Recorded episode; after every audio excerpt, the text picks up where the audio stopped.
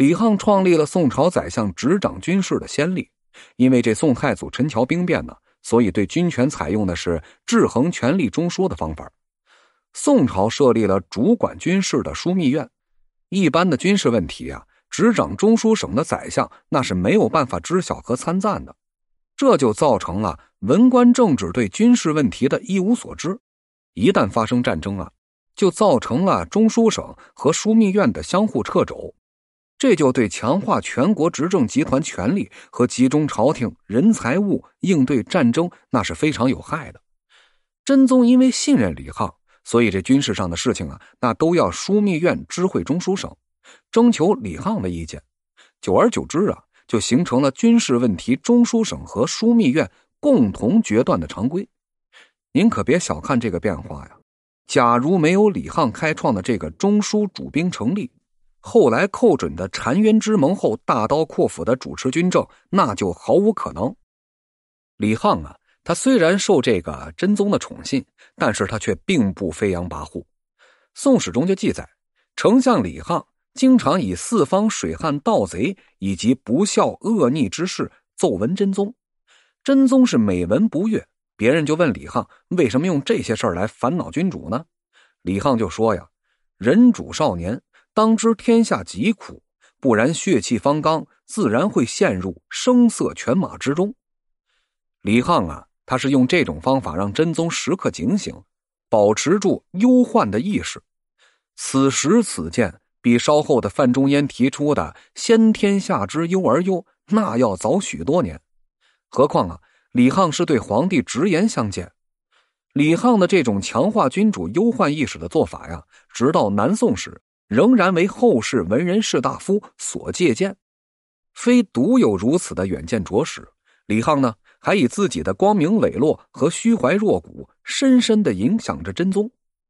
真宗曾经问李沆：“别人都经常给我打小报告，而你却没有，为何呀？”李沆则回答：“臣戴罪宰相，公事则公言之，何用密启？夫人臣有密启者。”非谗即佞，臣常恶之，岂可效尤？李沆啊，用自己的行为举止启示真宗啊，偏听则暗，兼听则明。从一开始就杜绝这奸佞小人的谗言。宋史载呀，真宗啊，想把自己的嫡亲驸马都尉石宝吉使相，曾是数次三番征求李沆的意见。李沆呢，大义凛然的说。提拔官员当有提拔官员的规定，此人不过是皇亲，没有一丁点的功劳，岂可因一人而招致天下的非议？他是直截了当的拒绝了真宗的裙带关系。李沆虽然六年贵为宰相，但是他是一生清贫节俭。从其入仕之后啊，仍负巨债，就可以看出其绝不与俗流合污的高尚情操。李沆为相。尊崇的是《论语》中的“节用而爱人，使民以时”的圣人之言。李沆在历史上最有名的一件事啊，就是咱们开头提到的焚毁皇帝诏书。《宋史》记，李沆为相时啊，真宗曾经夜遣使臣手持皇帝诏书，欲以某事为贵妃，征求李沆的意见。这李沆啊，对着使者就焚烧了诏书，同时呢，上奏皇帝。认为此举不可，于是啊，这皇帝也只能作罢。手焚皇帝诏书啊，这可不是古代官僚谁都有勇气能够做到的，那也是历朝历代大逆不道的事儿啊。但是呢，李沆却以斩钉截铁的方式就告诉皇帝，此事啊没有商量的余地。自然，李沆曾经是真宗太子的宾客，背景比较特殊，但同时也说明真宗他是非常敬畏李沆的，几乎到了言听计从的程度。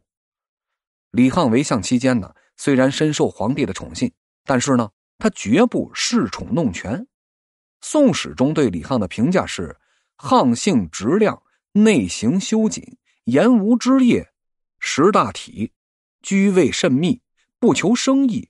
动尊调制，人莫能干以私。李沆是卒于景德元年，时五十八岁。真宗如丧考妣，哀痛至极，亲赐谥号文敬，就相当于现代全国将半旗呀，举国哀悼的超高规格了。此前呢，也只有开国功勋赵普和曹彬曾经享受过。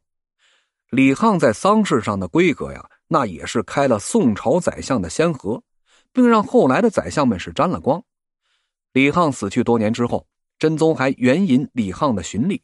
后来呢，继任宰相的王旦看到了真宗勤于政事，以及奸臣丁未弄权，不由就感慨：“李文静真乃圣人也。”一代圣相李沆开创了宋朝真宗时期的承平景象，并为后来的宰辅专政奠定了坚实的基础。